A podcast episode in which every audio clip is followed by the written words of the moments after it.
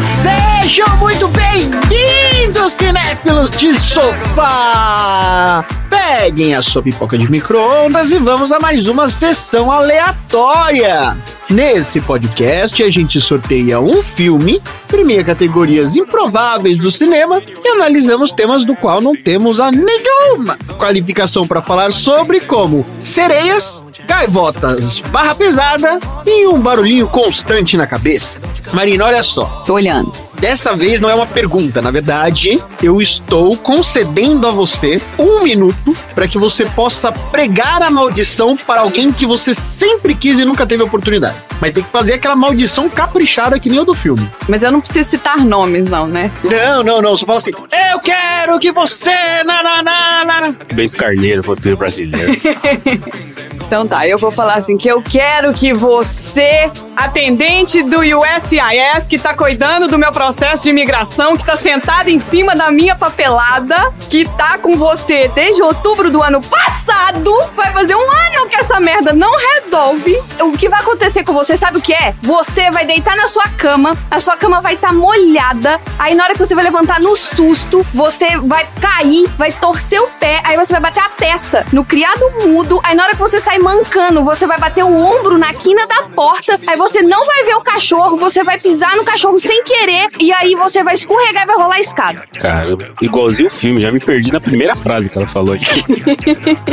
Marcelo, conta pra mim. Das tarefas de casa, qual é que você não deixa ninguém fazer por você? Que é só você que pode fazer e por quê? Ele mora sozinho, porra. Não, mas se ele contratar uma faxineira, por exemplo, isso ela não mexe. Não, é exatamente essa situação. Agora não que eu dispensei, né? Na pandemia eu virei dono de casa full forever.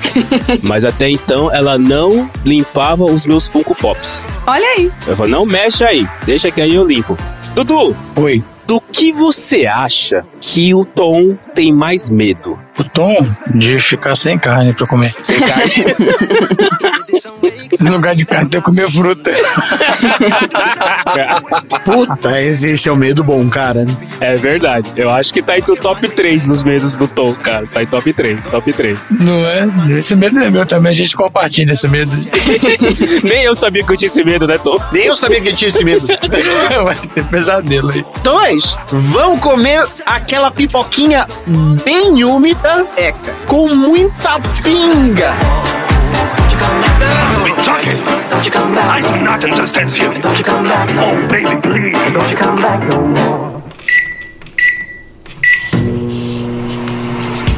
Você sabe como se come grama sem os dentes? Como é que é? Você arranca do chão e engole. Yes! Yes! Sessão aleatória. Muito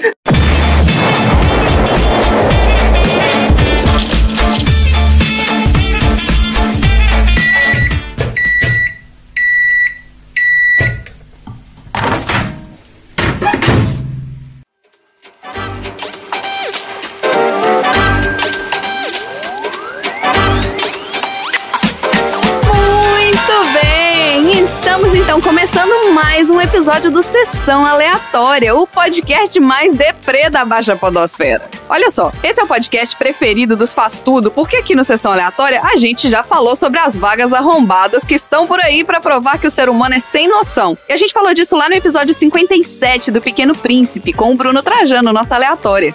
Falamos também sobre a loucura que pode ser gerada por não ingerir água. Lá no episódio 28 do Mad Max, onde a gente falou sobre o vício em água. Também falamos sobre algumas coisas meio fedidas, lá no episódio 16 do filme Perfume de Mulher. E antes da gente falar qual filme que a gente escolheu, se você caiu de um andaime enquanto pintava a parede de fora e ainda não conhece o Sessão Aleatória, deixa eu te explicar. O nosso podcast ele é composto por duas partes. Na primeira, a gente fala sobre os filmes da semana, curiosidades, detalhes de produção. E aí vem a segunda parte, onde os meus co-hosts incríveis trazem assuntos aleatórios pra gente discutir que vieram na cabeça deles baseados no filme. E como vocês devem ter percebido, o nosso mestre de pautas e âncora oficial não tá aqui hoje, porque ele vai passar uma semana num detox tecnológico para viciados em fones Bluetooth. Esse detox, inclusive, eu queria recomendar para o nosso co-host convidado e aleatório, Cello, do podcast de garagem. Olha aí, manda o link.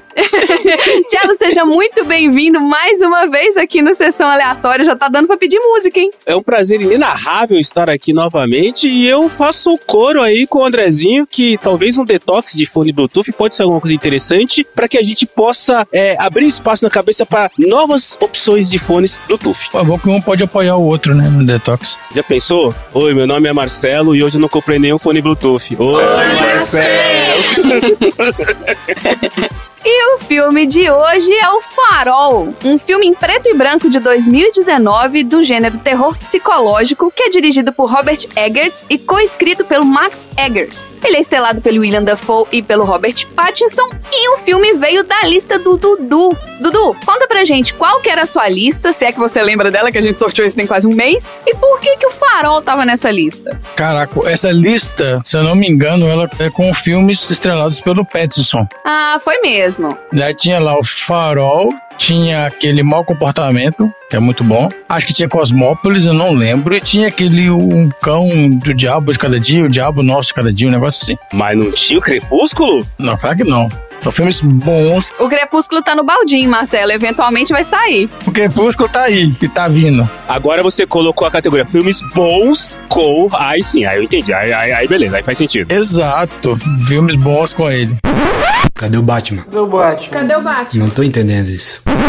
A gente tá se mostrando aí um excelente ator, né, da- da geração dele. Ele é bom, o cara é bom. Ele só. E olha só, esse farol é legal porque ele é um, esse farol é do Eggert, que assim, ele começou com A Bruxa, cara, que é um filmaço de terror psicológico. Sim, nós vamos falar sobre isso. E esse outro agora também, o Farol, também é um filmaço de terror psicológico. Então aí estamos na linha de diretores bons e atores bons. É, ele foi na linha do funcionou, vamos de novo, né? Em vez de ficar reinventando a roda. Ah, mas então, mas é porque ele muda, né? Beleza, ele tem essa linha do psicológico, mas ele tem abordagens diferentes, né? A gente vai falar sobre isso. Ah, sim. Sim, sim, sim. Então, vamos lá. Vamos falar do filme. Olha só. O Farol, que o filme em inglês é The Lighthouse, é um filme em preto e branco, de 2019. Ele narra a história de dois guardiões do farol que são afetados pela solidão e começam a perder a sua sanidade e se tornam ameaçados pelos seus piores pesadelos. A estreia mundial desse filme ocorreu lá no Festival de Cinema de Cannes de 2019, no dia 19 de maio, e o lançamento oficial do filme foi em outubro de 2019. O filme recebeu aclamação da crítica, elogios aos aspectos técnicos, a direção, as atuações do Defoe e do Robert Pattinson. Foi, assim, um super sucesso. No Brasil, ele foi estreado em janeiro de 2020. Isso me deixou bem curiosa, porque foi-se a época onde o filme estreava fora do Brasil numa data e estreava no Brasil meses depois, né? Tudo bem, foram só três meses de diferença, mas não é comum, né? Hoje em dia, mais ter, ter tanto tempo assim entre a estreia do filme e a estreia no Brasil. Vocês já viram algum outro caso recente? E não teve tanto apelo no Brasil. Fizeram uma divulgação boa, não sei. Ah, pode ser. Esses filmes mais cultos assim, eles vão para salas específicas, não vai naquelas grandes salas de cinema e tal. Dependendo da época ainda, se ele saiu junto com um blockbuster aí que ele não aparece mesmo. Pois é. Olha só, o Robert Eggers e o Max Eggers não têm o mesmo sobrenome à toa, porque eles são irmãos. A inspiração para a história do farol veio de várias fontes. Uma delas foi uma tragédia real que ocorreu em 1801 com dois faroleiros que ficaram presos num farol durante uma tempestade. Tiveram também as obras literárias de Herman Melville, Robert Louis Stevenson e Howard Philip Lovecraft, que também alimentaram esse caldeirão de influências que foi a escritura do roteiro do farol. Agora, na hora de descrever o farol, essa frase, eu, com todo o meu raio problematizador, eu achei a coisa mais incrível do mundo, então eu trouxe aqui. Randy, bota um efeito assim na minha voz. Tudo bem, minha voz já é esganiçada, mas bota um efeito de Deus, sabe? Aquele efeito de Deus falando lá de cima. Que eu vou, eu vou falar o que, que o Robert Eggers falou quando perguntaram pra ele a respeito do farol e pediram pra ele descrever o filme. Ele falou o seguinte. Nada de bom pode acontecer quando dois homens ficam presos sozinhos em um falo gigante. Exatamente. É melhor que a sinopse do IMDB. A gente vai chegar lá. Te garanto que qualquer coisa que a gente fizer é melhor que a sinopse do IMDB. Eu ainda acho que a sinopse do IMDB, a gente vai falar sobre isso, mas eu acho que colocaram a sinopse errada, sabe? É de outro filme. Mas antes da gente entrar na sinopse do IMDB, antes da gente falar mais sobre esses detalhes do filme, eu quero falar sobre o elenco. Que o elenco é fácil, né? Cabe em dois dedos na mão. Dá pra fazer o L, né? Com os dois dedinhos assim. Por quê? Porque o elenco, basicamente, é o William Defoe e o Robert Pattinson. E as gaivotas, né? E a sereia. E a sereia, é. A gaivota também é um baita personagem. Um baita personagem. Eu acho que a gaivota, na verdade, acho que deve ter tido problema de budget. É uma gaivota e o resto é tudo digital. Ah, provavelmente. Claro, né? Então, pra gente falar dessas figuras, vamos pro nosso Viu Não Viu. Você viu ou não viu? Olha só, todo mundo sabe que o Robert Pattinson, ele foi de vampiro até homem-morcego, certo? Isso aí todo mundo sabe. Ele começou como bruxo lá no Potter lá. Mas ele fez parte da octalogia, nem sei se essa palavra tá certa, Deve estar. mas da octalogia de Harry Potter, só que ele morreu rapidinho. Ele tava no quarto filme, o Harry Potter e o Cálice de Fogo, mas morreu já no final. Mas a foto dele ficou por vazando ainda. Ou seja, ele deve ter recebido royalty de outros Harry Potters, porque a imagem dele, a fotinha dele ficava rodando lá. E a lista de filmes dele, gente, é gigante. Então, certamente tem coisa que a gente não viu nessa lista. Uma delas é o filme Poucas Cinzas, Salvador Dali de 2008. Alguém viu esse filme? No, no. Não. Ah, então, esse filme do Dali eu não vi porque não teve tanta repercussão. Mas ele fez mesmo, né, o Dali. Pois é. Eu fiquei sabendo, mas não vi. Eu acho que esse filme agora foi o único filme do Robert Pattinson que eu vi inteiro, do começo ao fim. O único. de todos. Sério? Sério. Você tá precisando assistir mais filme do Robert Pattinson. Tô, tô precisando, tô precisando. Você não viu Batman, não, Marcelo? Eu não vi Batman ainda. Vocês acreditam nisso? Quem chamou esse menino? Sorte sua que o André não tá aqui. É, a gente fica chamando o Marcelo pra esses negócios. Eu não tenho tempo, galera, eu juro. Eu não tenho tempo pra viver, gente. Eu não tenho. Eu tô sem tempo pra viver. Não tenho, não tenho, não tenho. Olha só, o filme Poucas Cinzas Salvador Dali fala sobre a relação entre o poeta Federico Garcia Lorca e o pintor surrealista Salvador Dali, dois dos artistas mais renomados da Espanha. Essa é o sinopse incrível do IMDb. Além disso, tem um outro filme que é o Cosmópolis. Alguém viu Cosmópolis, de 2012? É bom também. Uh-uh, não. Eu trouxe esse filme porque a sinopse é tipo assim, blé, não vai me fazer assistir, sabe? Não me fez ter interesse em assistir de ler essa sinopse aqui. Quase assistiu. É, Foi 25% de chance. Olha só, a sinopse é: um jovem milionário decide cortar o cabelo em um barbeiro específico do outro lado de Nova York. Para isso, ele enfrenta o trânsito caótico da cidade em sua limusine. A cada esquina, ele percebe que é uma ameaça aos seus negócios. Nossa. É basicamente isso mesmo. É um milionário indo cortar o cabelo e divagando sobre a vida dele. Ai, puta que pariu. Que maluco, hein? É maluco. Preguiça. Mas é bom. Mas o milionário é, é o Petson? É o Petson. Hum, tudo bem. É antes dele virar Batman. Antes de virar Batman. tá certo. É só o Bruce Wayne.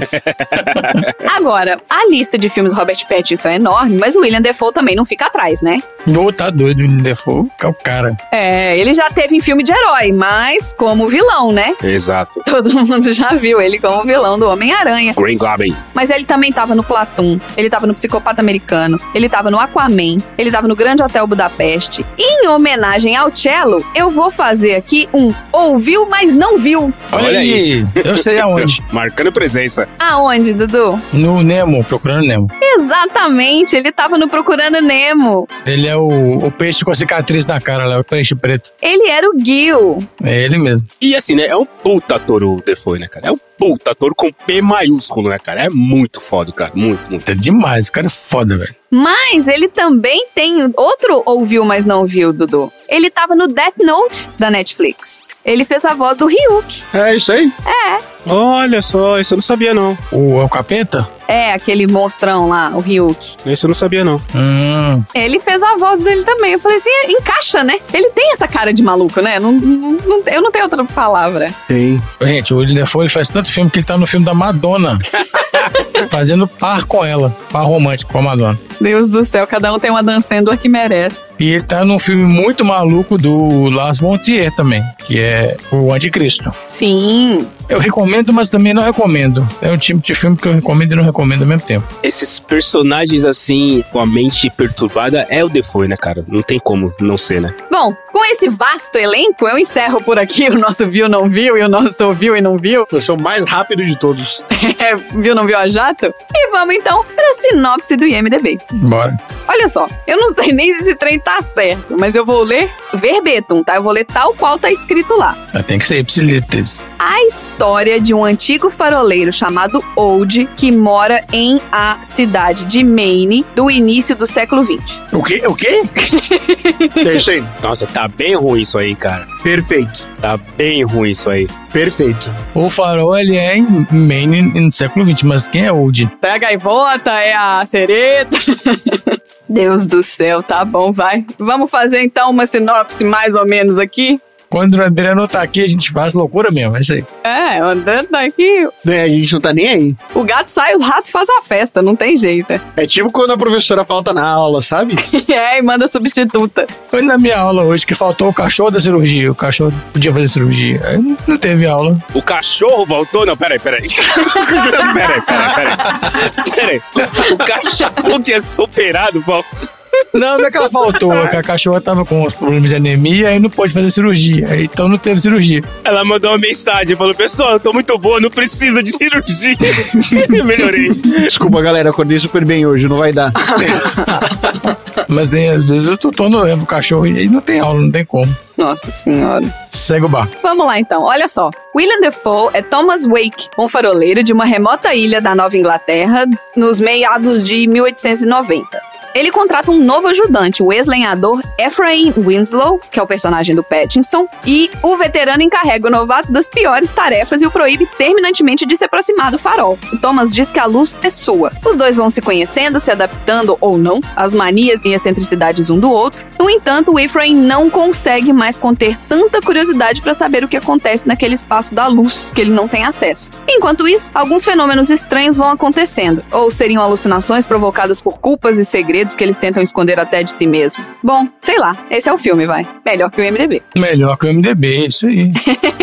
Mas não precisa de muito esforço também pra ser melhor que o MDB, né, cara? É, muito obrigada, Marcelo.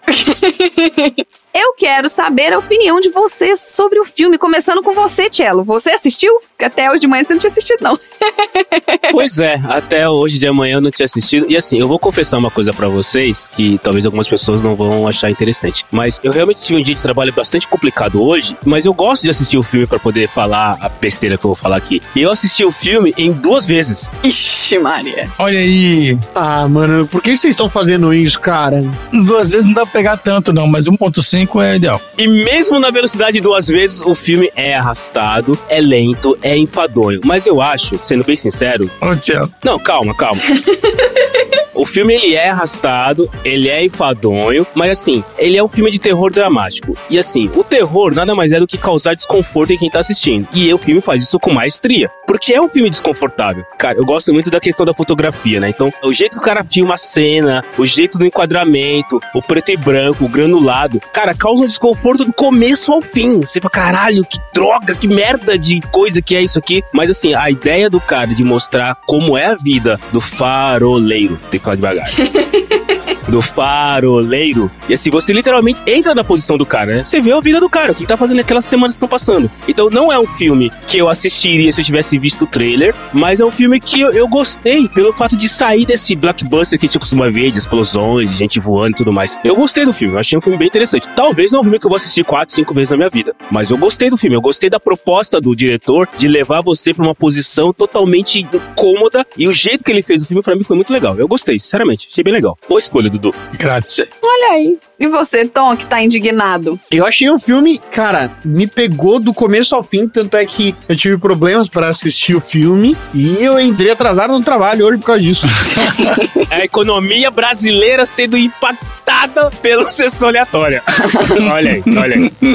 eu comecei a assistir o filme, era, sei lá, umas 7 horas, e eu fui até o fim do filme porque eu tava muito intrigado. Sete da manhã? É. Caraca, Tom. Aí eu tava muito intrigado, fazia muito tempo que eu não vi um filme tão interessante quanto esse. Acho que a fotografia do filme é impecável, a ambientação do filme é impecável, o figurino do filme é impecável. Putz, cara, o diálogo é muito foda. A atuação dos dois é muito foda. Faz tempo que eu não assisti um filme que me impactava tanto assim, em termos de ser um filme tão, tão, tão, tão diferente do que a gente tem aí à disposição. Olha aí, que profundo. E você, Dudu? Olha só, desde 2015, na Bruxa, o que, que o Eggers faz? Ele faz filmes de época, te transportando pra época, mas ele pega ao, ao máximo que ele puder de fazer a coisa o mais realista possível. Dos caras terem que construir as cabanas, de fazer o figurino com roupa o mais próximo possível da época. Tem um filme que é o último dele desse ano, que é o Northman. Ele arrumou um ferreiro para fazer as espadas da época, então ele te leva para aquele ambiente.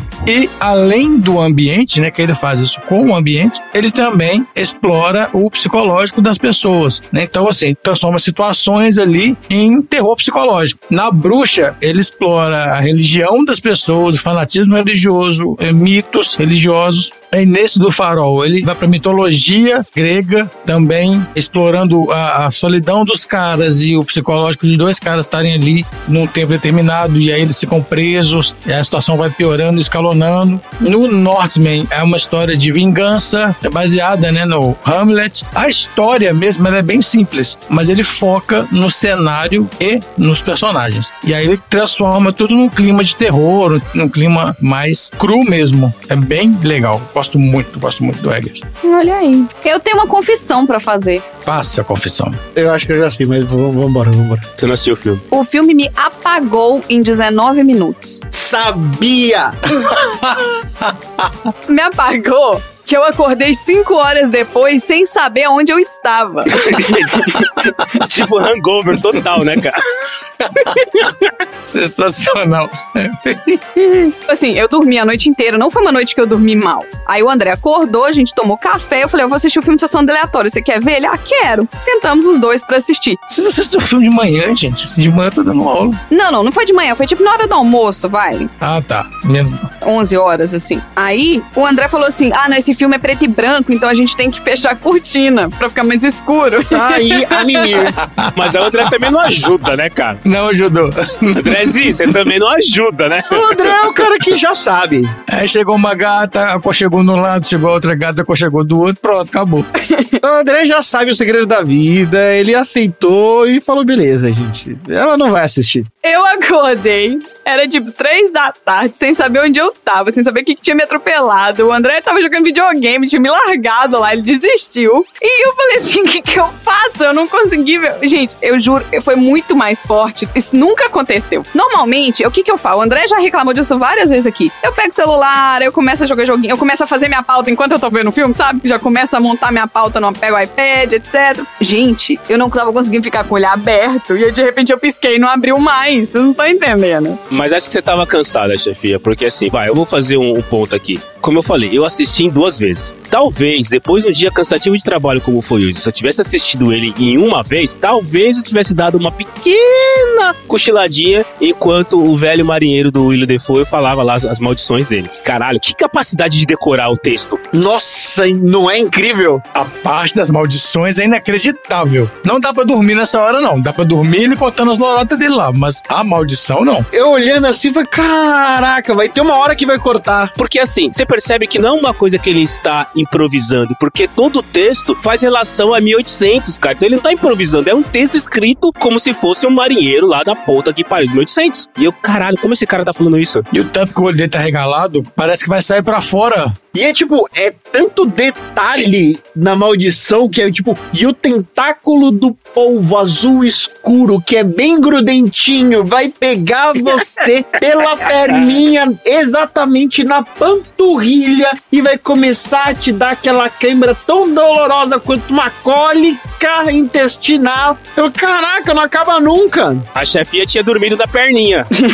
não, mas é incrível. Não, se eu contar pra vocês que eu dormi ele subindo o farol com um balde de óleo. Não, mas eu tava assistindo o filme e falei, mas eu duvido. eu duvido que a Marina tenha assistido esse filme. Eu duvido. o problema não foi nem que eu cochilei ou que eu, sabe, me apagou. Mas assim, eu dormi igual uma criança. Usa como sonífero. Ficar sem sono, bota esse filme aí. Quando eu falo assim, eu preciso parar esse dorama, eu dou pausa o dorama, dou play no farol e aí batata, pof, só o dia seguinte. Cinco minutinhos, uma maldição, pronto, puf, dormiu. o filme vira o mundo bita da Marina. E olha só, hein? Apagada pelo farol, hein?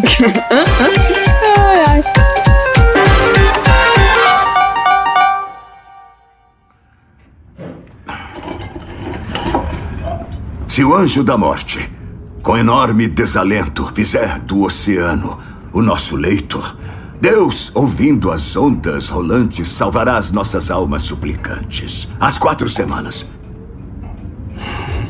Não, senhor, obrigado. Dá muito azar deixar um brinde inacabado, rapaz. Ah, Eu não quero, não quero te desrespeitar. Um homem que não bebe deve ter os seus motivos.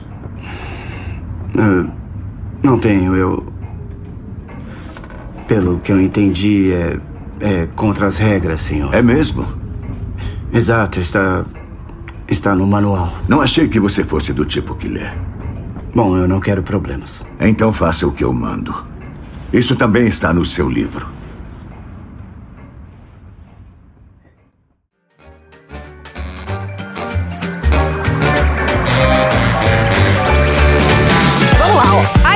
Original do Farol foi articulada pela primeira vez em um jantar entre o Robert Eggers e o Max Eggers. E o Robert ele estava insatisfeito com as suas perspectivas na indústria cinematográfica depois que o lançamento do seu primeiro grande filme, que o Dudu já citou aí, o The Witch, de 2015, não teve financiamento. O Max ele compartilhou um esboço básico de seu roteiro, como sendo um conto de fantasmas ambientado em um farol como parte de uma tentativa de releitura de um conto inacabado do Edgar Allan Poe, que chamava The Lighthouse. Adaptar esse conto provou ser bem problemático, porque interrompeu o progresso do Max no roteiro, o fato do conto não ser terminado. Quando ele adaptou o conto, ele deu o título de Burned Island. É uma ilha que pegou fogo, uma ilha que queimou. E aí ele começou a ter ideias para reforçar o conceito do projeto, mas quando o Max entrou nisso, eles começaram a pesquisar sobre um material diferente para poder dar origem a esse roteiro. Uma das histórias que mais chamou a atenção dos roteiristas na pesquisa inicial foi um mito do século XVIII em um acidente no Smalls Lighthouse, no país de Gales, em que dois dos wikis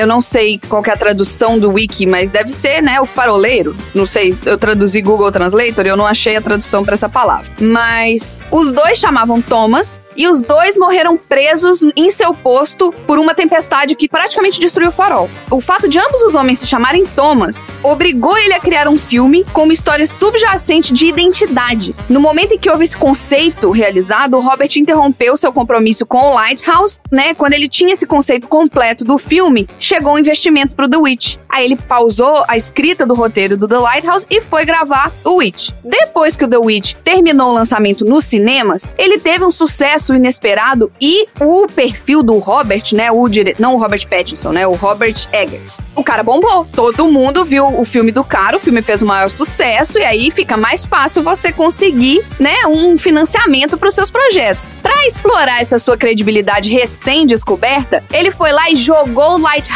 na negociação com os executivos dos estúdios. Virou e falou assim: "Ah, eu tô com essa bola toda, então eu quero fazer isso aqui, ó, pá". E jogou o The Lighthouse. Ele e o Max retomaram o trabalho trocando rascunhos, revisaram, foi muito corrido terminar isso, porque eles começaram a fazer pesquisas mais rigorosas sobre o período da Inglaterra por volta de 1890, que eles queriam desenvolver esse mundo na tela. Eles ficavam imersos em fotografias da década de 1890 até meados de 1930, então em uns 40 anos de fotografias, filmes franceses com temas marítimos, arte simbolista para pegar essa referência visual. O estudo de literatura dos Eggers com os temas marítimos e surrealistas aumentou, melhorou e fez desenvolver o discurso dos personagens do farol. Eles analisaram os escritos de Herman Melville, Robert Louis Stevenson e o H.P. Lovecraft, que eu já mencionei, entre outros, e aí eles encontraram a literatura da Sarah Orne Jewett. Era uma romancista muito conhecida pelos seus trabalhos, que eram todos cores ambientados na costa do Maine. E ela tinha um estilo de escrita que era bem pesado nos dialetos, e foi esse estilo de escrita que forneceu a cadência da fala dos personagens do filme.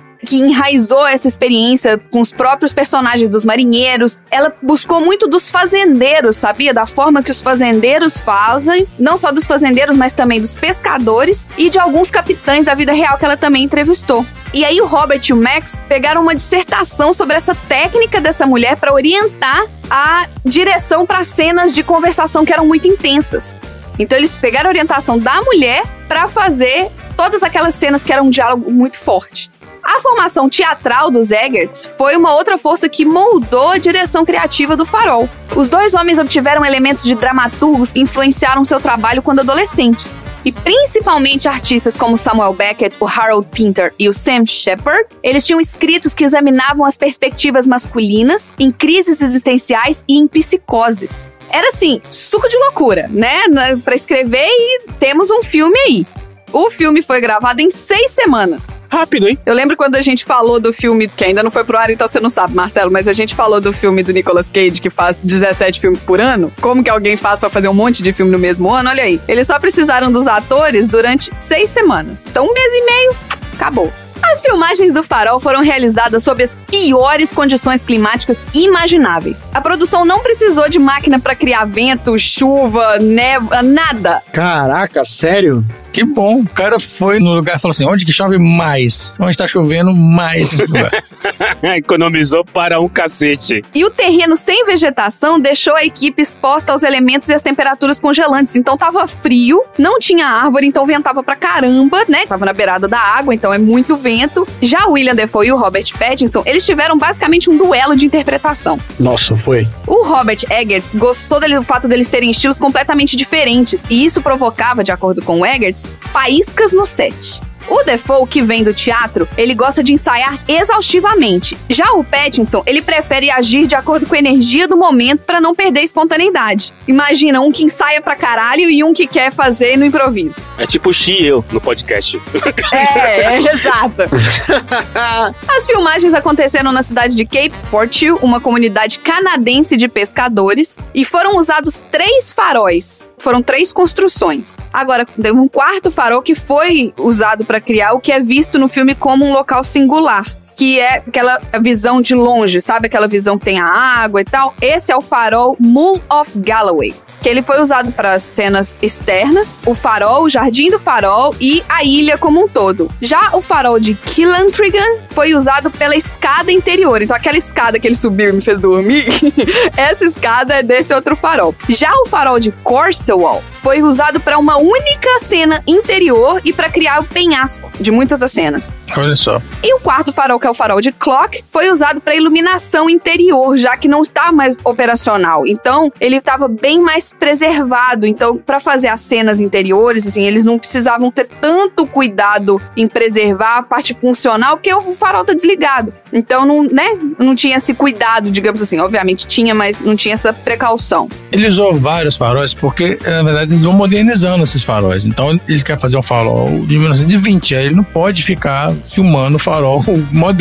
né? É. Tem que pegar aquele farol de pedra, né, do século XIX. E aí usaram um pedaço de cada farol para fazer esse um farol. Isso, ele montou vários faróis para chegar em um que ele queria. Pois é. Olha só, quando a gente fala de críticas, o Rotten Tomatoes, que classifica, né, categoriza as opiniões apenas como positiva ou negativa, trouxe um índice de aprovação de 90%. Isso é super alto. É um filmaço. Caraca. Pois é, olha só, um dos comentários aqui era que é uma história emocionante filmada de forma brilhante e liderada por duas performances poderosas. O Farol estabelece ainda mais Robert Eggers como um cineasta de talento excepcional. É mesmo? Agora, tem o Metacritic, que também é um site de reviews. Ele tem 51 opiniões só de críticos. E eles escrevem, na maioria, para imprensa tradicional. O filme teve uma média de 83%. E isso é considerado uma aclamação universal para esse Metacritic, porque ele é só de críticos, né? Não tem aquele coisa popular. As revistas chamaram o filme de sombriamente emocionante, feito com habilidade extraordinária, comentaram que o filme era baseado em The Witch e provando que Robert Eggers possuía muito mais do que uma habilidade impecável em um gênero, que ele tinha capacidade de prender você e aquela febre do que tá acontecendo na tela. O Daily Telegraph deu ao filme uma pontuação perfeita, chamando a performance de Defoe de espantosa e comparou Pattinson com Daniel Day-Lewis no There Will Be Blood, e ele comentou: "Olha, isso é sem comparação mas tudo sobre Lighthouse aterriza como um estrondo na sua cabeça. É o cinema para fazer a sua cabeça e a sua alma ressoarem. Agora, vocês sabem do que, que eu adoro perguntar pro André e esse pedaço não ia ficar de fora. Eu quero falar do Show Me the Money. Tá, sucesso, demorou três meses pra sair no Brasil. Vocês acham que deu dinheiro esse filme? Acho que não. Acho que porque foi gasto, deu. Eu acho que não, porque não é o tipo de filme que atrai aquela multidão de pessoas que, que só querem um filme pra se divertir e comer pipoca no cinema, entendeu? Então acho que não. Lucro, lucro, lucro absurdo, acho que não.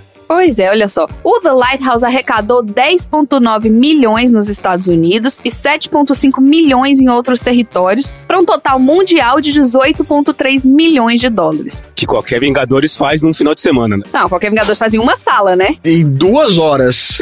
em duas horas. tá bom. Eu não achei custo de produção. Ah. Então não dá pra gente saber se esses 18,3 milhões se pagou, ficou elas por elas, mas a gente pensando em dois cachês isso como William Dafoe e como Robert Pattinson, que os dois estão sempre em alta, não deve ter sido barato pagar esses caras, né? Então, pelo menos metade disso foi pra esses dois caras. Eu acho que empatou. 18 milhões foi o que arrecadou. É. 18 milhões que arrecadou, vai. 8 milhões pra um, 8 milhões pro outro, os outros 2 milhões foram pras gaivotas. eu acho que se pagou. Eu acho que se pagou. Ah, olha só, eu achei aqui, tem uma fonte duvidosa do Google, que fala que o filme, a produção custou 11 milhões de dólares. Aí, pagou. Quase 50% de retorno. É. Foi bom, cara. Já a bruxa, Dudu, foi 4 milhões só pra fazer. Nossa, a bruxa é baratíssimo. Pois é. Com cinco a seis atores, um cabrito. um cabrito. Um bode, né? Não cabrito, não, um bode. Nenhum animal foi machucado nessa, né? Porque no farol aí teve animal machucado de maneira assim, né, cara? Psicopata, né? Nossa senhora. Claro que não é, é um animal, né? Era um boneco. Partindo do princípio da ideia do filme, foi um animal machucado. Essa hora foi pesado. Uma das cenas mais violentas que eu vi na TV em 2022, olha aí. Olha aí, olha aí. Tá assistindo pouco noticiário, hein? Pouco, pouco, quase nada. então vamos lá, bora pro troféu aleatório? Bora. Bora.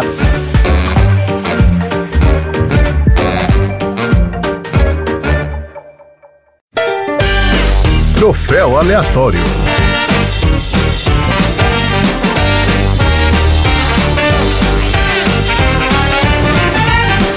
Tom, conta pra mim, o que que é ganhar o troféu aleatório? É óbvio que você ganhar um troféu aleatório é a mesma coisa que o Robert Pattinson teve de oportunidade de transar com uma sereia.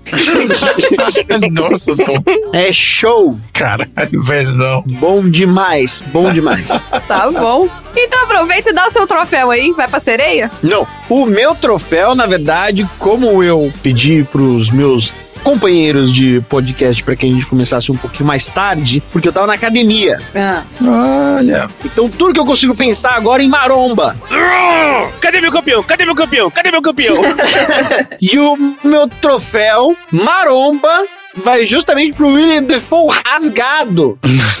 é verdade. Tem uma hora que ele aparece lá sem camisa, um senhor de idade, um idosinho lá rasgado. Eu falei, olha o William Defoe, o shape tá falando sozinho. E ele treta de igual pra igual lá, hora que você quis sair da porrada. Ele foi pro pau sem nem aí. É, de igual pra igual, cara. Exatamente. É. Muito bem. E você, Dudu, qual que é o seu troféu aleatório? Meu troféu, a tarefa poderia ter sido mais fácil. Vai na cena que a Marina dormiu, que é ele carregando o barril. um barril de óleo lá pra cima. E aí depois chega o Thomas lá em cima com a canequinha e fala assim: você devia ter trazido nessa canequinha aqui. e ele carrega o barril até lá em cima e depois tem que levar lá pra baixo de novo o barril. Eu não vi ele descendo com o barril, ele desceu com o barril. cortaram, cortaram da. Você foi só na subida, né? Talvez na edição com os cortes do diretor você veja ele descendo, mas nessa não teve, não. Ah, então tá. e você, Marcelo, qual que é o seu troféu aleatório? Bom, o meu troféu aleatório, eu vou fazer referência aqui ao meu grande amigo de meu camarada Ricardo Bannerman, porque existe aquela música chamada, do Louis Armstrong, chamada What a Wonderful World, né? Sim. E um belo dia, eu e Bunnyman, bêbados, sentados em algum lugar, escrevemos uma música chamada Mais Que Merda de Vida. que bom. E o meu troféu é o troféu Mais Que Merda de Vida.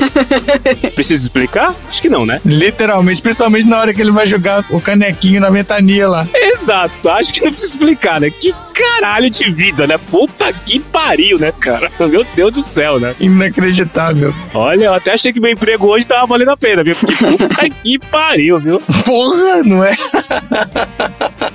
Dois pinicos lotados de merda vai jogar fora na ventania. Parabéns. Na ventania contra, né? Contra, é. Contra o vento. Eu não vi esse pedaço. É muito bom. O meu troféu é o troféu A Princesa Ervilha, que vai pro Robert Pattinson, que assim que sentou já sentiu a, a estátua e cavucou, né, no buraquinho lá onde que tava a estatueta. É. Uma rapidez que ele achou aquela estatueta, pra quem não sabia que ela tava lá. Deu muitas alegrias pra ele durante o filme. Muitas, muitas, muitas. Pois é. Troféu A Princesa Ervilha, então, que tava com um incômodozinho no colchão dele.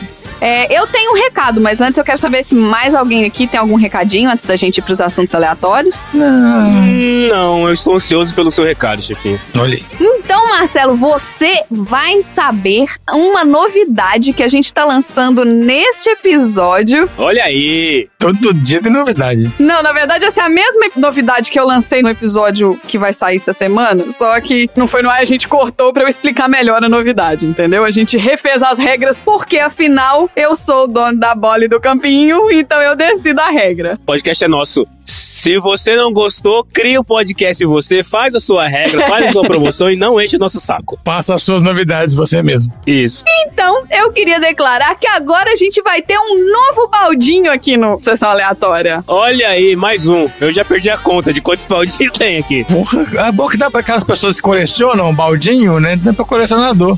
Mas vamos lá, segue o jogo, vai lá. Esse baldinho, ele vai chamar o baldinho Mega Blaster, Olha aí, que beleza. porque tem que ter um nome de impacto. Super criativo também. Olha só, como que vai funcionar esse baldinho Mega Blaster? Então, vocês, meus corroxos, prestem atenção. Esse é o baldinho dos baldinhos? Não, esse é o baldinho espontâneo. Olha aí. Porque cada participante dessa mesa aqui pode indicar um filme a cada episódio Hum. pra ir pro baldinho Mega Blaster. Só que tem uma condição. Esse filme tem que ter sido mencionado em algum momento aqui no episódio e não pode ter sido mencionado por você. Você tem que ir no filme que outra pessoa falou. Entendeu? Rapaz. Então a gente vai no final fazer uma rodada Mega Blaster. Não. Ah, tá. Tem outra condição. Tem que falar na hora. Na hora? Na hora que a pessoa men- mencionar, você fala Mega Blaster. Isso. Ou então você pode esperar ela terminar o raciocínio, mas assim, não pode esperar chegar no final do episódio e escolher. Hum, Você tem um filme que você pode colocar no baldinho Mega Blaster. Então, por exemplo, na hora que você falou The Witch, eu podia falar, ah, eu quero colocar The Witch no baldinho Mega Blaster. mas então, mas calma. É tipo assim, é one shot. Quem falar primeiro? Não, não, não. É uma pra cada um de nós. Então, vão ser quatro filmes por episódio. Vão pro baldinho. Só que cada um só pode pôr um. Se eu já botei um, eu já não posso falar mais nada. Qual foi o exemplo que você deu aí? Eu usei o exemplo do The Witch, por exemplo. Eu quero Mega Blaster do The Witch. Não, Uai, como não? Você acabou de falar. não. Você acabou de mencionar o filme. É, né? Engraçadinho. Eu tava só dando um exemplo. Tem que ser espontâneo. Tá bom. Esse filme tem que ser mencionado aqui no episódio e tem que ter sido mencionado por outro participante. Então, assim, ah, eu vou mencionar o The Witch e vou falar, ah, eu quero The Witch. Enfim, todo mundo entendeu o baldinho Mega Blaster? Sim. Entendemos. O ano que vem a gente vai ter o baldinho temático dos aleatórios, o baldinho aberto pra todas as pessoas colocarem os filmes e o baldinho Mega Blaster que é só para as pessoas que participarem aqui do episódio. Mas é só ano que vem, então, que vai entrar. Não, a partir de agora já pode colocar, mas vai sortear a partir do ano que vem. Tá bom. Ah, então tá. Tá bom. Entendeu? A gente precisa encher o baldinho pra poder sortear. Então vamos começar a encher agora. Faz sentido, faz sentido. E é isso então. Vamos pros assuntos aleatórios. Bora.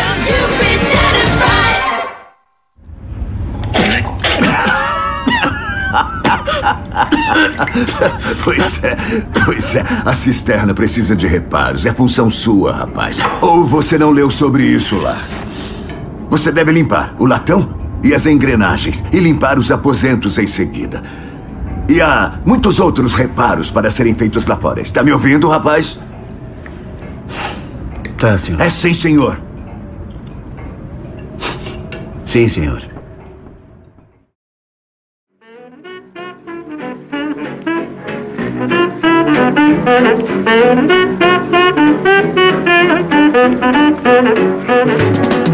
Tom, conta pra gente qual o assunto que você trouxe pra gente discutir essa semana. Vamos lá. Uma importante peça teatral de 1938 teve duas adaptações para o cinema. Lançadas em 1940 e 1944. Essa peça tratava da manipulação psicológica sistemática utilizada pelo personagem principal contra a vítima. O enredo diz respeito a um marido que tenta convencer a sua esposa e outras pessoas de que ela é louca, manipulando pequenos elementos de seu ambiente e, posteriormente, insistindo que ela tá errada ou que ela se lembra de coisas incorretamente quando ela aponta tais mudanças nesse ambiente. O nome desse filme é Gaslighting. Olha aí. Olha só. E acabou se tornando uma importante referência sobre abusos psicológicos, principalmente presentes em relacionamentos afetivos, mas que também podem se expandir para relacionamentos interpessoais profissionais, como no filme dessa semana. E é isso o que vamos discutir no meu velho e querido bloco Tonzeira Filosofa. Olha, Olha aí. de volta o Tonzeira Filosofa. Eu tinha tanta gente pra mandar beijo quando você falou de abuso. Eu tinha tanta gente pra mandar beijo, mas melhor deixar pra lá. Solta a vinheta, Randy. Aqui na terra tô jogando futebol. Começa o Tonzeira Filosofa aqui no Sessão Aleatória. Já no primeiro lance, Sócrates passa para Platão, Platão para Arquimedes, Arquimedes para Sócrates, gol! Golaço de Sócrates! Bonito é. Tonzeira Filosofa!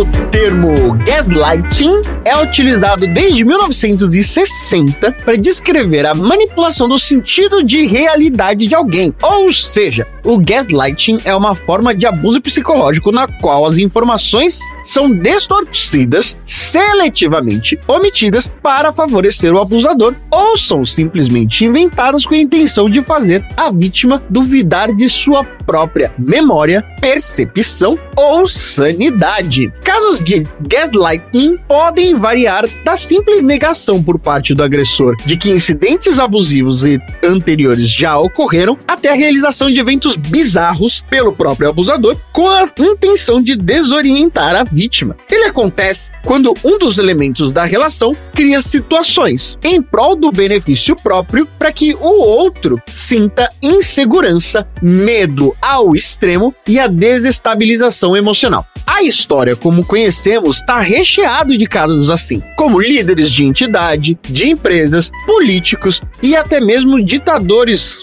Pessoas que, através do seu grande poder de persuasão, promovem atos de manipulação para obter algo desejado. Como, por exemplo, o filho da puta que a esse momento já deve ter saído da presidência. Opa. Com ainda o meu maior desejo de que seja de ponta cabeça. Um supervisor pode tentar fazer um profissional com avaliações excelentes acreditar que não tem competência para não conceder uma promoção ou um aumento de salário. Caralho. Um familiar pode inventar um cenário totalmente diferente para tentar escapar de ter magoado, insultado ou desrespeitado alguém. É muito mais fácil identificar o manipulador nessas situações, pois não há exatamente um envolvimento emocional tão profundo quanto nos relacionamentos afetivos como conhecemos. A pessoa pode até ficar com dúvidas na hora, mas não acreditar totalmente nas mentiras do outro. Infelizmente, os exemplos de gaslighting não estão somente nos livros ou nas telas de cinema. Pelo contrário, é fácil de se deparar com pessoas manipuladoras no dia a dia, em ambientes de trabalho, por exemplo. O gaslighting costuma estar presente também nas relações íntimas, como família, amigos e relacionamentos amorosos.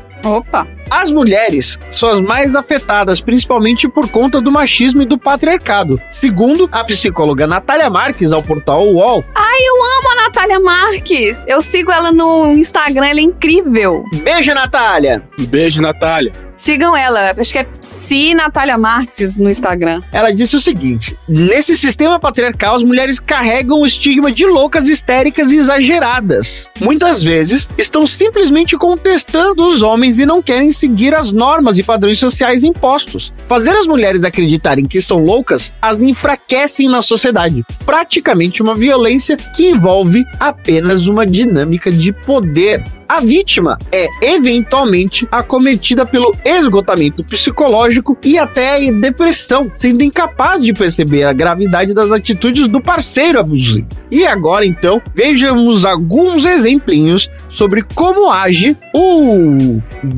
gaslightador.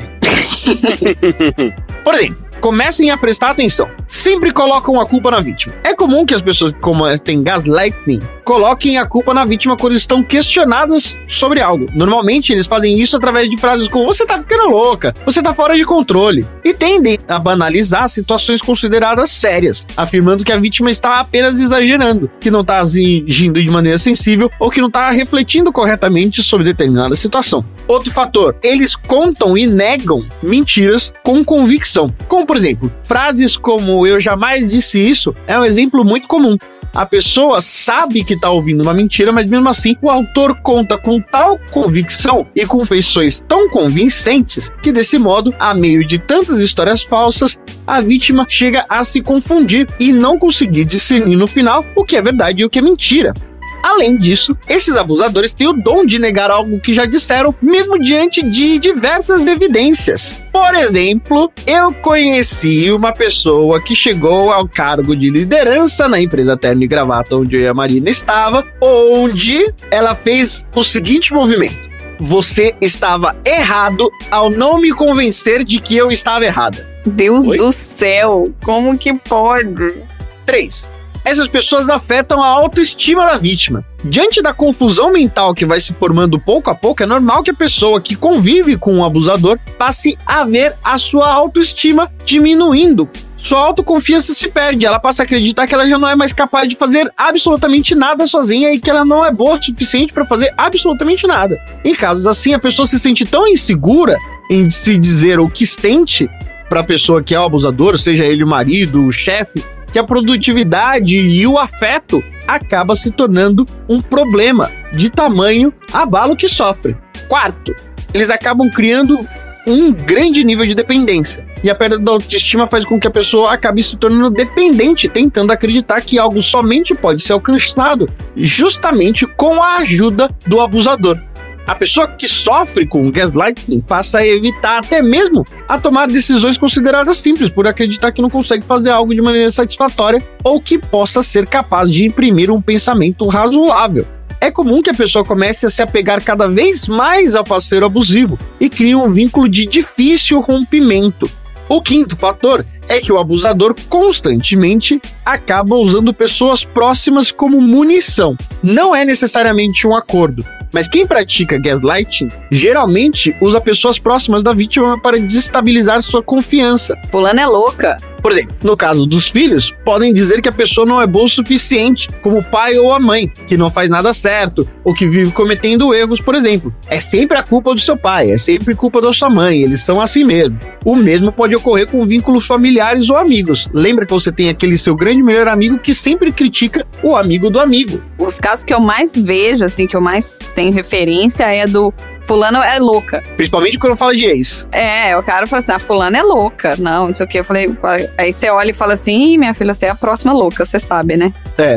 É só você terminar que você é a próxima louca. É. De acordo com psicólogos, o primeiro passo para se proteger do gaslighting é começar a perceber alguns sintomas. Também é necessário prestar atenção se dúvidas, medos e maus sentimentos passam a fazer parte do seu dia a dia com mais frequência quando você está em contato com determinada pessoa. Como, por exemplo, medo de falhar ao agir sozinha. Não se sentir feliz mesmo sabendo que as coisas estão andando aparentemente bem estar sempre se desculpando ao companheiro, tá constantemente justificando as ações dele para os amigos e a família, isso é um clássico. Nossa. Começar a mentir para si mesma, para amigos, famílias de que tá tudo bem, criando uma falsa ilusão. Passar a esconder informação da relação dos demais para não ter que precisar se explicar. Se questionar se realmente é suficientemente boa no que faz. Se sentir confusa com dúvidas sobre si a todo momento. E também duvidar das suas próprias opiniões. Um segundo passo é se aproximar de pessoas importantes e conversar sobre as dúvidas e os sentimentos, perguntar a opinião das outras pessoas. Caso seja necessário, psicólogos ainda indicam o acompanhamento terapêutico da relação. Isso porque, com o passar do tempo, se a vítima do gaslight não procurar ajuda, pode acabar enfrentando situações difíceis como a ansiedade, o pânico, o medo e a depressão. Assim que as incertezas surgirem, a pessoa que mentiu deve ser questionada. Ou seja, a gente está falando aqui de como a gente consegue combater o gaslight ou o abusador. No entanto, a melhor maneira de se fazer na hora de enfrentar o abusador é fazer sem agressividade, por mais que você esteja com raiva. Ora, por quê? Essa postura pode fazer com que o mentiroso tenha que elaborar desculpas cada vez mais esdrúxulas. E os questionamentos devem ser feitos em um tom tranquilo, determinado, para você poder controlar a situação, ao invés de aprofundar o sentimento de dependência. Caso a pessoa insista em mentir e não assumir o seu comportamento, a investigação pode ganhar um tom mais firme. Quem pratica gaslighting não consegue lidar com pessoas assertivas e seguras de si. Porque eles têm um faro muito bom para conseguir saber quem são as pessoas sensíveis a um tipo de abuso. Eles sabem quem são a, a vítima, né? Ele sabe escolher a vítima. Ele não vai escolher alguém que é forte, alguém que é. Aí a mulher que é forte, né? A mulher que não atura isso, não sei o quê. Ah, ela é mal amada. Ah, ela. Ela corta já de cara. Ah, isso é falta de homem. Ah, isso aí. Gente, não tem nada pior do que. Não tem nada mais feio do que macho. Como é que chama aquele macho boy lixo? Boy lixo que. Com as desculpas, sou rapado. Na minha vida eu tive um boy lixo tóxico. Quem nunca teve, né, gente? Vamos combinar. Quando terminou o relacionamento, eu falava que ele era o rei do ado. Doado? Rei do quê? Do ado. Porque sempre acontecia uma tragédia com ele. E ele era atropelado, eletrocutado, ele era espancado. Ele era sempre. Eletrocutado? É, Que isso, gente? já ele chegou, ele chegou a falar que tinha sido eletrocutado porque tava chovendo, ele foi mexendo sei lá onde, e aí tomou um choque, mas que eu não precisava ir lá ver ele, não, que a mãe dele tava cuidando dele. Eu falei, então tá bom, então vai tomar no cu. Inferno. Oi, que ele isso, era gente? um coitado. Ele era um coitado, mas assim, e era sempre uma tragédia, entendeu? Ele foi atropelado, e quem atropelou foi não sei quem, que eu conhecia. Então, eu, né, só que eu, eu morava em outra cidade, e eu não tinha condição de ir pra lá, tipo, do nada, a qualquer momento. E era sempre uma tragédia quando eu não ia pra lá, entendeu? Era Ele se, sempre. viti- se vitimizava à distância. É, ele vit- vitimizava porque ele sabia que não ia poder ir lá pra conferir na hora o que, que tinha acontecido, entendeu? E até eu poder ir, já teria, entre aspas, recuperado. Olha aí É. o Ado aí. É o ado. É. ele era o rei do ado. Ele era zoado. Era. Portanto, confie no seu posicionamento e não permita que um mentiroso desconverse ou fantasie cenários não condizentes com a realidade. Se necessário, converse com outros indivíduos para ter provas do comportamento dele. Se você for alguém que está observando alguém passar por uma situação de relacionamento de abuso, também não tenha um comportamento de enfrentamento da situação e nem tome para si a responsabilidade de resolver determinadas situações. Neste determinado momento, o mais importante é você conseguir acolher a pessoa que está se sentindo abusada e sem autoestima e tentar devolver ou rememorar aquilo que a pessoa tem de melhor para que aos poucos ela comece a contornar a sua situação. E é isso, meu Deus. E, gente, nem sempre a pessoa tá aberta a escutar, entendeu? Enquanto É, você tá no relacionamento. Nem sempre, não é nem que ela não tá aberta, é que às vezes não adianta falar, entendeu? É. Não é palavras que vai conseguir convencer a pessoa da situação. É um lance de muita paciência. É, eu já cansei de ver pessoas incríveis, assim, mulheres maravilhosas presas em relacionamento merdas, com pessoas merdas, porque elas não conseguem sair. Não é nem é, o relacionamento que eles falam relacionamento abusivo físico. Não é abuso físico, mas isso, o gaslighting, ele é um abuso psicológico. É. Né? Então não deixa de ser abuso. Mas, ah, o fulano nunca, pelo menos, nunca me bateu. Eu falei, meu filho, não tinha que ser pelo menos, não te Exatamente. bater. É, o, é, o, é, o é a obrigação. Não, né? É justamente pelo fato dele não ser físico, que ele não é visível, que ele acaba se perdurando por muito tempo. É, e a pessoa é tóxica porque as outras pessoas a veem como uma pessoa incrível. Mas ninguém vê o tanto que essa pessoa incrível faz mal pra você, porque aí você tá exagerando. Ah, você entendeu errado. Olha, cansei de ver mulher incrível em relacionamento merda. Mas paciência. Bad Vibes Cast? Show! Então vamos pro próximo assunto aleatório.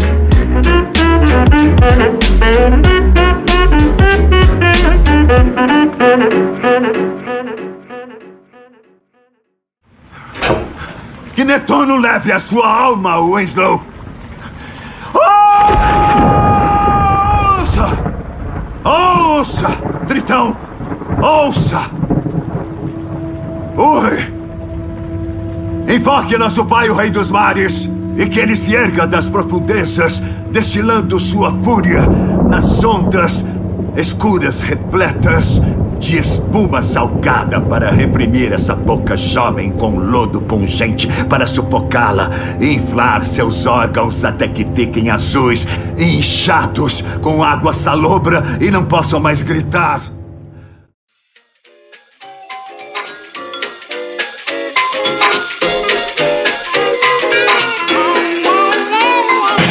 Dudu, qual que é o seu assunto aleatório? Eu vou falar da personagem oculta que aparecia de vez em quando no filme, que é a sereia. Olha aí, A gente não Ariel. sabe se é uma imaginação do personagem principal ou se faz parte ali do filme. A sereia ou sirena é uma figura da mitologia presente em lendas que serviram para personificar aspectos do mar ou os perigos que ele representa. E é claro que vai botar um perigo, vai botar o quê? Metade mulher. É, pois é, pois é. E quase todos os povos que dependiam do mar para se alimentar ou sobreviver tinham alguma representação feminina que enfeitiça os homens até se afogarem. Claro, a culpa é das mulheres. A palavra da língua portuguesa sereia, ela tem equivalentes no grego antigo, seiren.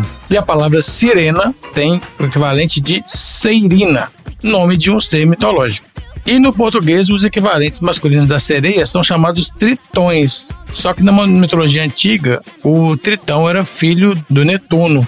Não é relacionado à sereia, assim, não é o masculino de sereia. Mas no português a gente transformou os tritões em sereios. É, então. A gente, eu falo, sempre falei sereio. É, eu também. Ah, eu acho que não tem errado falar sereio, não. Gente, existe um bebê sereia. Um bebê sereia? É Na um bebê internet, que né? nasceu Não com as uma perninhas coladas, assim, uma na outra. Ai, que Aí foi chamado de bebê sereia. Cara, coitado. É. Marina, pelo amor de Deus, bota um Mas eu botei aí. sereia no Google pra ver foto. Aí tá metade Ariel, cabelo vermelho, metade Ariel negra, foda, incrível, que tá- vai sair agora. E aí esse bebê, com as pernas coladas. Ó, a mitologia grega foi a que mais colaborou com o imaginário ocidental. E aí, em 1100 a.C., criaram não só as sereias, como as sirenas. As sirenas são mulheres pássaros que causavam naufrágios ao distrair os marinheiros com a voz. Olha aí. e as mesma coisa da mulheres né? peixe eram as sereias. Nunca se apaixonavam por humanos e afogavam os marinheiros. É, todos tinham essa coisa de cantar mesmo, né? De cantar e aí vai Isso. atrair. Quando chegava perto, foga! Uá. E as duas, as sirenas e as sereias, eram filhas do deus rio Aquelo. Aquilo, olha só aquilo. A-Q-U-E-L-O-O. Aí você fala aquilo. Né, aquilo. Criadas para serem amigas de Perséfone, a filha de Zeus Olha e. Deméter. É, A gente já falou dessa galera aqui antes. E olha só, tal como as arpias, habitavam rochedos entre a ilha de Capri e a costa da Itália. Eram tão lindas e cantavam com tanta doçura que atraíam os tripulantes dos navios que passavam por ali. E aí faziam os navios colidirem com os rochedos e afundarem. Não tinha farol naquela época. Olha aí. Não tinha farol. O Odisseu, que é aquele personagem da Odisseia de Homero, conseguiu salvar-se porque ele colocou cera nos ouvidos dos marinheiros dele e amarrou-se ao mastro do seu navio para poder ouvi-las sem se aproximar. Olha aí, esperto, hein? Estratégia. E aí, então, as sereias representam na cultura contemporânea o sexo e a sensualidade. Claro, né? A gente viu o Robert Pattinson lá brincando com a sereia. Então, eu não vi essa parte. não. Ele faz isso várias vezes. É, você não perdeu muita coisa, vai. Hum. Vamos dizer assim, que, né? Não é uma cena bonita, assim, mas faz parte do, do incômodo que o filme quer causar. Ó, mas na Grécia Antiga, esses seres que atacaram o Odisseu eram, na verdade, relatados como as sereias que ofenderam a deusa Afrodite e foram viver numa ilha isolada. Se assemelham às arpias, mas possuem penas negras e uma linda voz e uma beleza única. As sereias citadas na literatura clássica são a Psione, controladora de mentes, a Telxépia, cantora de que enfeitiça, a Ligeia, que é- tem doce sonoridade, e tem algumas outras aqui, ó. A Glaupe, a Leucósia e a Partênope. Meu Deus do céu. Os A sereia pode ser bonita, mas o nome espanta. Então, ó, na Idade Média é que eles começaram a descrever as sereias com cauda de peixe, descritas pelo monge da abadia de Malmesbury, em torno de 680 depois de Cristo. E aí, esses seres vão significar, lógico, para o cristianismo, pecado, vaidade e luxúria.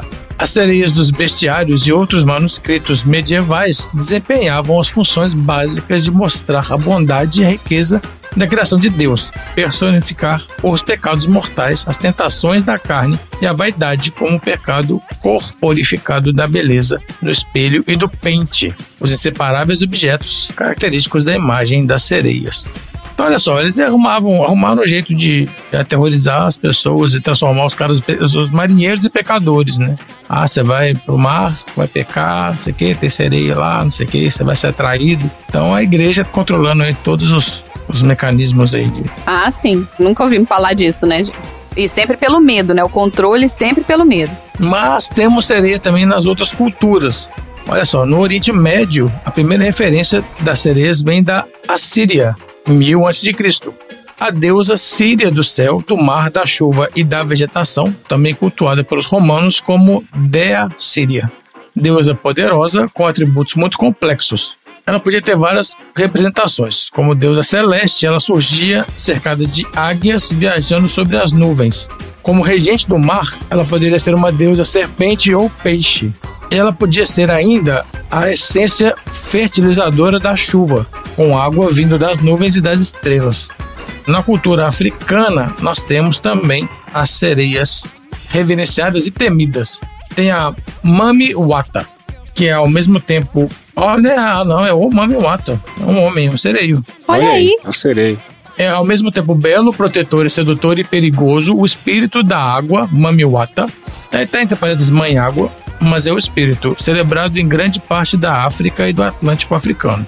Mamiwata é, é, frequentemente tratado como uma sereia, um encantador de serpentes ou uma combinação de ambos. Então pode ser um, um homem ou uma mulher aqui, ele é meio andrógeno.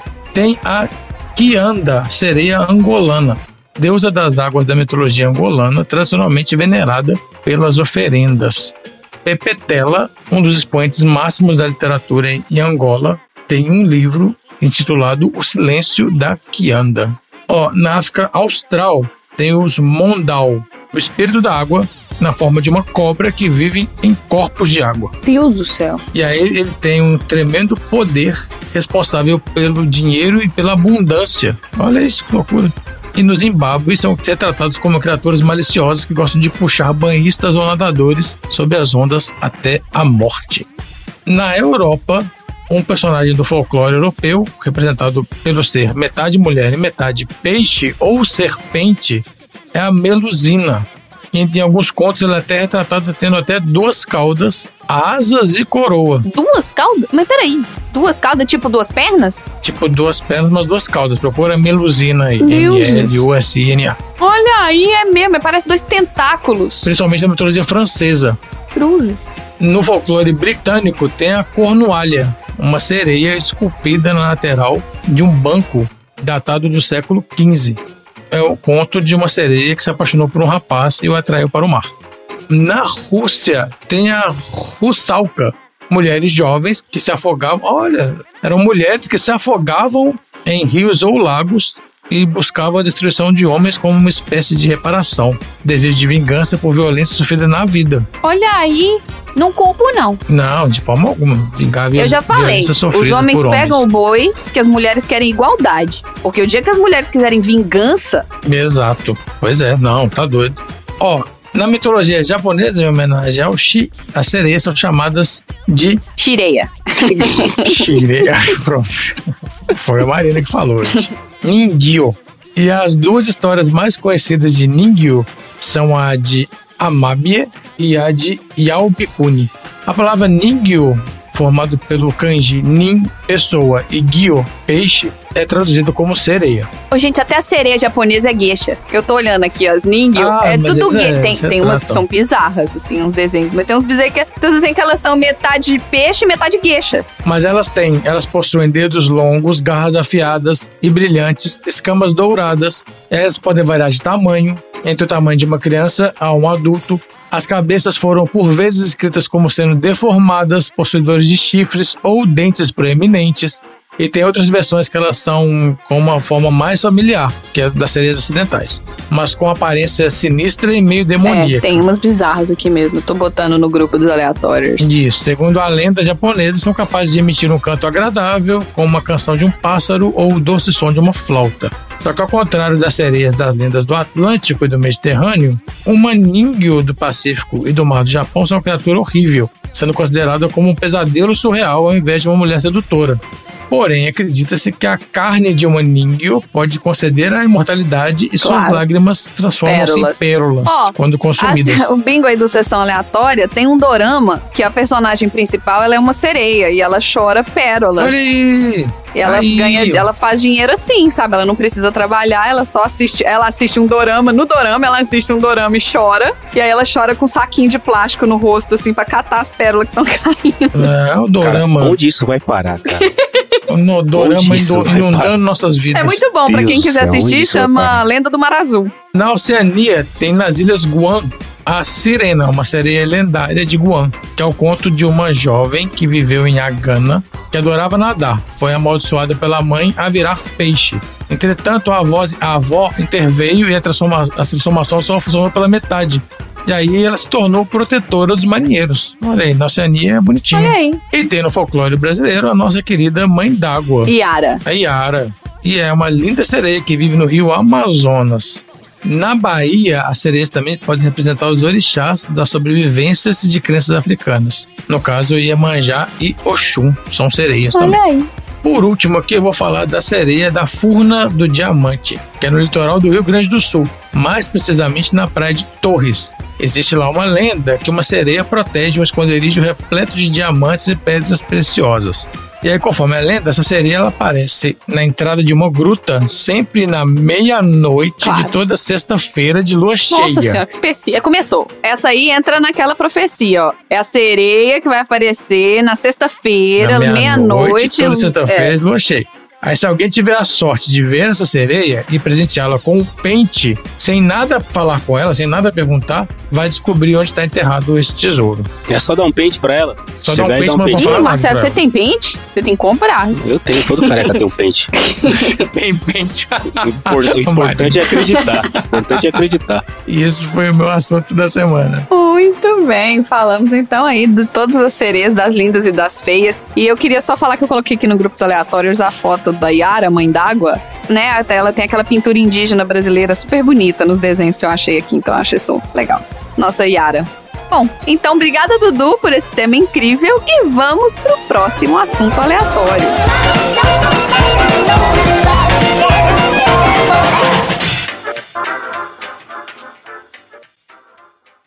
Eu tô cansado da sua conversa mole e essa pose de Capitão Ahab. Você parece uma paródia ridícula. Mandando e distribuindo ordens como, como um diretor de colégio, Ei, enquanto fica rapaz, transformando presta essa estação em um boteco do diabo. Ah, é tudo papo furado. Sua perna, sua vida no mar, tudo isso. E olha, se eu ouvir mais uma mentira saindo dessa sua boca fedida, pestilenta, cheia de dentes podres. Seu desgraçado. Cala essa boca ainda não acabei!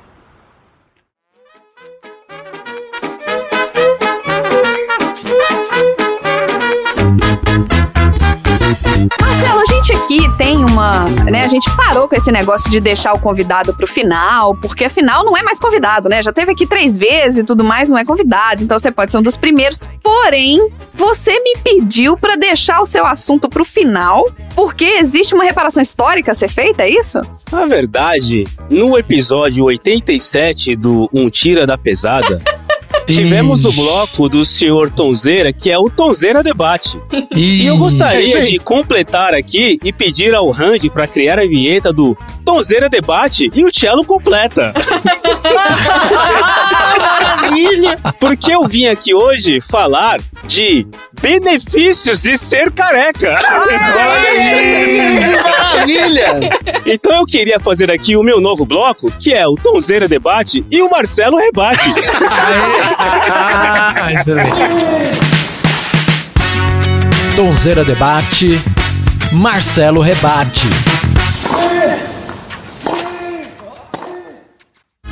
Na minha abertura, eu perguntei ao Dudu qual era o maior medo que o Tonzeira tinha. Ah, eu esqueci desse medo de ficar careca dele. E relembrando aí esse episódio 87, o Tonzeira disse que tem um medo muito grande de ficar careca. Então, até o final da minha explanação aqui, nós vamos voltar a falar exatamente do medo do Tonzeira sobre ficar careca. Mas eu fiz aqui uma pesquisa no Google e se vocês, queridos aleatórios, digitarem no Google a palavra careca somada à palavra benefícios, irão apresentar diversas, diversos sites trazendo informações a respeito. E eu pensei dois aqui. Um que diz que ser careca pode render benefícios sociais e de saúde, dizem Olha aí! Aí está aqui, dizendo que a calvície influencia, entre parentes, para melhor, no jeito que a sociedade vê o homem. E ainda pode ajudar a evitar uma doença séria. Olha aí, Tonzeira, vem comigo nessa viagem aqui, por favor, vamos lá. Bruce Willis, The Rock, Jason Stanton. O que esses caras têm em comum, além de fazerem muitos filmes de Opa, ação? faltou o Terry Crews aí, hein? Ó, o Terry, Terry Crews. Crews, boa, boa. boa. É que o Terry Crews faz bom. tanto filme de ação, ele faz mais comédia, mas também tá, tá no Faz pacote. também, faz também. Eles são todos carecas e são muito estilosos. Mas além do estilo, ser careca também pode trazer uma suma de série de benefícios ao homem. Como o Tonzeira disse, por volta dos 35 anos, cerca de 45% dos homens têm perda de cabelo ou afinamento, como disse o Tonzeira. Perceptível, aumentando para 65% aos 60 anos. E aí eu quero dizer que eu tenho 45 anos e eu tenho zero cabelo, zero. Mas essa parcela pode se gabar de ser vista como mais madura, inteligente, educada e honesta em comparação com os cabeludos em geral. Olha aí! É o que diz a Olha ciência, aí. não sou eu que tô dizendo, é a ciência que tô dizendo. Eu tenho um careca que eu gosto. Ou Um só? Como Olha assim? Não tem. Cara, Não tem. Como assim? Na cara do Marcelo. Na lata? Não, mas eu um só? falei do Marcelo quando chegou, mas eu lembrei de um ator careca que eu gosto. Aqui, Hum. você viu que o condutor falou que você não gosta de careca? Pois é. Não, você aí Tom, depois. Tom- e eu, mas eu fui defendida pelo André. Como assim a Marina não gosta de Pois careca é, se ela tem até um amigo que é Ela careca? suporta. Ela Mas, suporta. gente, isso Ela não... tolera. Gente, meu pai é careca, toda a minha família vai ficar Tipo careca. assim, Eu só não sou careca porque eu sou mulher. Essa é a Olha única aí, razão é pela ótimo, qual eu não sou careca. Ter um amigo careca não é parâmetro pra você não gostar de careca. Falar isso. amigos- Exatamente. tem amigos Você escolheu tem nascer na são. família do seu pai. É, se nasceu na minha Você família, do meu escolheu pai e da nascer minha na mãe. família do seu pai porque seu pai era careca. Meu irmão tá fudido, porque foi os dois, dos dois lados vai ser careca, então vai ser muito careca. Eu não tenho nada contra carecas, tenho até amigos que são, né? É. É, Beleza. não vale essa frase, tá, cara? É, é bem problemática essa frase. A Universidade de Barry, na Flórida, depois eu pergunto, vou ver se existe mesmo essa universidade aqui, se não é história que colocaram, mas tá bom. A Universidade de Barry, na Flórida, estuda por que a calvície nunca deixou de existir, mesmo sendo considerada há muitas gerações um traço estético e social negativo, como disse o Tonzeira no episódio 87, no Tonzeira Debate. A resposta para os cientistas é esse caráter não ameaçador da careca. Assim, ninguém se sente ameaçado por uma careca, né? Você fica com medo de uma careca? Você não fica com medo de uma careca. Não. Os pesquisadores pediram que pessoas avaliassem um grupo de homens em termos de atratividade física, agressividade, apaziguamento e maturidade social, que é uma mistura de honestidade, inteligência e status. Os resultados mostraram que os homens calvos, embora menos atraentes, realmente, né, confirmo que nós somos menos atraentes, pontuaram muito bem no último quesito. Daí a característica de ter sido passada adiante ao longo das gerações. É o motivo para você abandonar aquele remédio para calvície. E aí, combatendo o câncer. Ficar careca também pode trazer benefícios para a saúde do homem. Um estudo realizado em 2010 constatou que os homens que ficam calvos, ainda jovens, têm 45% menos probabilidade de serem vítimas de câncer de próstata. Olha aí, eu tô livre disso, Olha. né? Eu, eu, eu fiquei careca com 30 e poucos. Segundo cientistas da Universidade de Washington School of Medicine em Seattle, a perda de cabelo pode alterar níveis de testosterona. O hormônio pode acelerar o crescimento de alguns tumores, mas a pesquisa sugere que estar exposto a altos níveis de testosterona ainda na juventude, como no caso de quem toma remédios para a calvície, pode realmente ajudar a proteger contra a doença. Mas não contente com isso, eu fui buscar melhores ainda, mais benefícios de ser careca para convencer o Tonzeira a entrar no time. Nós carecas crescemos ouvindo essas piadinhas infames dos nossos amigos e colegas. O que eles não sabem é que, tirando a parte do bullying, a calvície oferece diversos benefícios Entre eles, um estudo acabou de demonstrar que os carecas de cabeça raspada são classificados como mais dominantes do que os cabeludos. Olha aí. Olha aí o macho dominante chegando. Ai, ai, ai. Que coisa A boa. revista Social Psychology and Personality Science traz um levantamento de estudos que mostram que a relação entre a falta de cabelos e a personalidade masculina tem estudos que sugerem que a escolha de um homem em raspar a cabeça influencia a percepção deles pelas outras pessoas. O estudo diz que os carecas são classificados como mais confiantes que os cabeludos. Afinal de contas, né, cara, pra tirar isso, sair na rua com esse negócio brilhando no meio do sol, você tem que ter confiança, né? Você tem que ter um pouco de moral. Senão- Tem que ter coragem, né? tem que ter coragem, vamos ser sinceros, né? Tem que ter coragem. Pra meter a peruca, então, puta que pariu. Aí tem alguns benefícios, né? Poupamos água e dinheiro com produtos para o cabelo. Isso é raro, claro, né, cara? Tipo assim, a gente não gasta. Tenho certeza que o Tom, com essa cabeleira que ele tem, ele tem uma prateleira dentro do banheiro dele que é de ladrilho preto e branco, cheio de, de produto para cabelo. Acorda mais cedo para poder preparar o cabelo, aquela coisa toda, certo, Tom? Confere. Então, dinheiro gasto. Simplesmente dinheiro gasto. Eu não tenho esse problema, né? Eu não gasto dinheiro nem com água e nem com produto para cabelo. Aí, Não, nós você carecas. gasta. Mas você tem que pelo menos lavar a cabeça, Não, Marcelo. não, peraí, Não, peraí, mas peraí. eu gasto peraí. bem Não é porque menos. Você ficou careca que você parou de tomar banho. Eu lavo a cabeça, mas eu preciso Ou você basicamente toma de só do Calma, gente. pescoço pra baixo? Eu lavo a cabeça, mas eu preciso basicamente de um conta-gotas com cinco gotinhas pra lavar a cabeça. Ah, tá. Lencinho umedecido. Mas, desde que eu quebrei a mão, era muito difícil com a mão quebrada você lavar o cabelo, né? Olha aí. É, eu já mais uma vantagem pro careca. é difícil mesmo. Eu, se eu quebrar os braços, posso ficar tranquilo. Aí, eu parei de lavar o cabelo, sabia? Ó, Olha aí. Tá entrando na vibe. Até o final da minha explanação aqui, você vai entrar, na, vai entrar no time. Aí eu vou mandar um abraço pro Gil, meu, meu barbeiro. Ele ficou surpreso quando eu falei, Gil, eu não tô mais lavando o cabelo não. Ele falou, caralho, não mudou nada. Tom, enquanto você Ciência. tá preocupado com o seu cabelo, nós carecas ganhamos mais tempo livre. Você com certeza é um cara que passa horas arrumando o cabelo só pra parecer com aquela cara de que não, né, só pra não parecer com aquela cara de não penteou. Horas. Horas, né? Nós, carecas, a gente já acorda pronto. A gente já acorda pronto e sai do Isso é chuveiro verdade. preparado pro que for. Com isso, a gente economiza tempo, a ser gasto na cama, ou até levantando mais cedo. Na verdade, Tom, enquanto você arruma o seu topete, tem um careca sendo promovido na sua empresa. Não tenha dúvida disso. E quando você... Isso é muito bom, cara.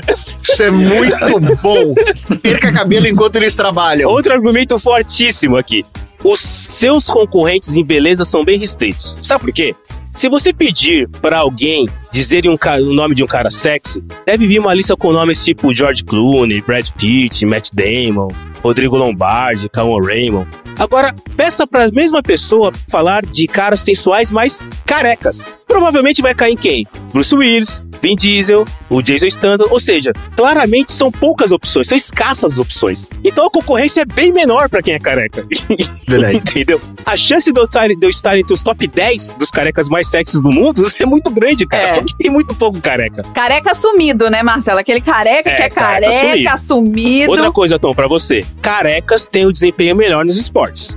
Basta eu falar Michael Jordan, Ronaldo Nazário, Zidane, Usain Bolt, Anderson Silva. O que, que esses caras Isso é têm em comum? Não, isso é verdade. Isso é É, verdade. Talvez seja uma questão de aerodinâmica, ou talvez pelo suor sair mais fácil, mas o fato é que todos eles são provas de que os carecas vão bem melhor nos esportes. Isso é verdade. A gente não tem medo de pegar sol, olha aí. Mas, Marcelo, você não- passa, Isso não. você passa protetor solar na cabeça? Você tem que passar protetor solar na cabeça. Na verdade, essa aqui eu não concordo muito não, eu tenho um pouco de medo de pegar sol. Cara, com roupa eu tenho medo de tomar sol. Caramba, que Se beleza. eu ficasse careca, juro, juro pra você, eu arrancaria a cabeça fora. Se a minha cabeça queimasse, Tom, cuidado. ia arrancar a cuidado. cabeça fora. Tom, se eu não conseguir convencer você até agora, esse último argumento aqui com certeza vai fazer você pensar duas vezes. Você sabe que todo careca é um ponto de referência, cara. Nenhum careca passa despercebido. Tá onde? Tá ali, ó, perto do careca. Ô, Onde vendo que tá o lugar ali, ali, ó? Tá vendo? Pega, ah, passou aquele careca, você entra na segunda direita. Nós somos pontos de referência. E pra finalizar o meu assunto, eu hoje, como eu já disse outras vezes, acho que várias vezes eu disse nesse episódio, eu trabalhei bastante, mas eu consegui arrumar um tempo. E eu vou mandar agora, dentro do grupo do PDG, que é o podcast é, adicionado aqui, irmão aqui, É. para que depois vocês distribuam aí o grupo do Sessão Aleatória. Eu gastei aqui, não, gast, não, eu não gastei, eu investi alguns minutos do meu tempo de hoje pra pegar uma foto do Tom e transformá-lo num careca. Pra Ah, nós vermos. Puta que Pra pariu, mano. gente poder ver como é que o Tom Caralho, ficaria mano, careca. Não é possível, gente. Então aqui é a foto original que eu acabei de colocar no grupo do PDG. Essa é a foto original do Tom Eu vou e a sua a bela namorada ali. Não, não, tem que estar junto, tem que estar junto. Pode porque é pra deixar, mostrar Tom? como ele vai ficar tá no junto. futuro. Ah, tá, entendi. É o futuro do Tom. Então ele tá aqui belo, né? Eles estão no lugar assim belo. Maravilha, maravilha. Lindo, né? Sorridentes, né? O Tom com aquele cabelo topete, tudo muito lindo. E o Tom vai ficar desse jeito aqui quando ele entrar pro grupo.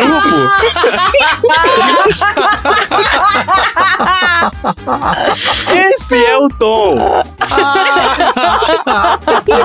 Esse é o Tom fazendo. Tom, vem pro time, Tom. Ai, Você cara. ficou um cara charmoso, um cara confiante, uma barba pes... Cara, ficou lindo, Tom. Você tá gato, Tom. Você tá muito gato, cara. Vem pro time, meu amigo. Tá a cara, você ficou a cara do, do Vitor Camejo. Você ficou meio orelhudo, Tom. cara do Vitor É, Camejo. porque é isso, né, chefia? Se você não tem cabelo, tudo que você tem na cabeça aparece, inclusive as orelhas.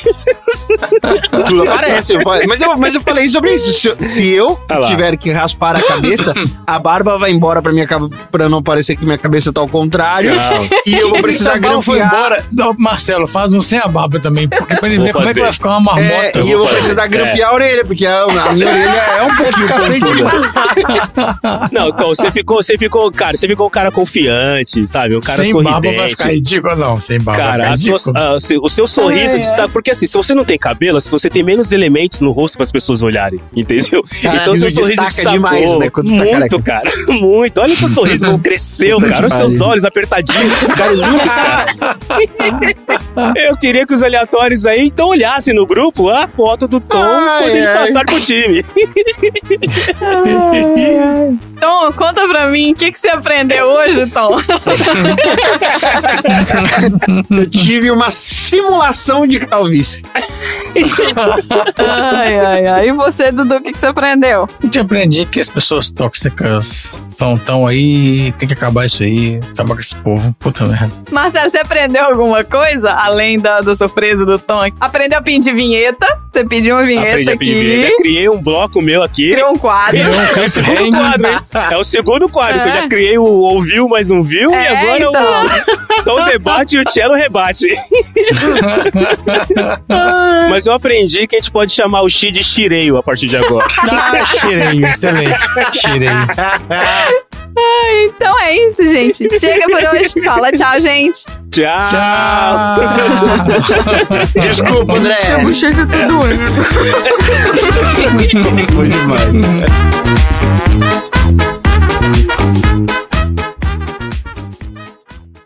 Fim da. Uma importante peça teatral de 1938 teve duas adaptações do cinema. Ô, Randy, você pode botar essas adaptações aí dele junto lá no, no mix do final do episódio, tá? Por favor. Marido.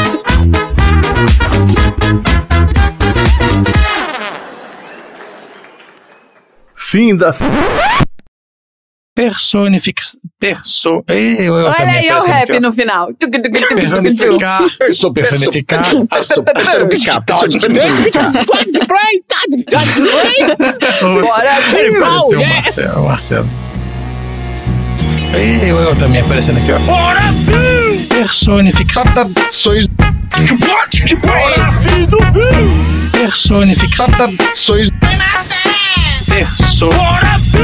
Personifica. Adaptações. Perso. Personifica. Adaptações.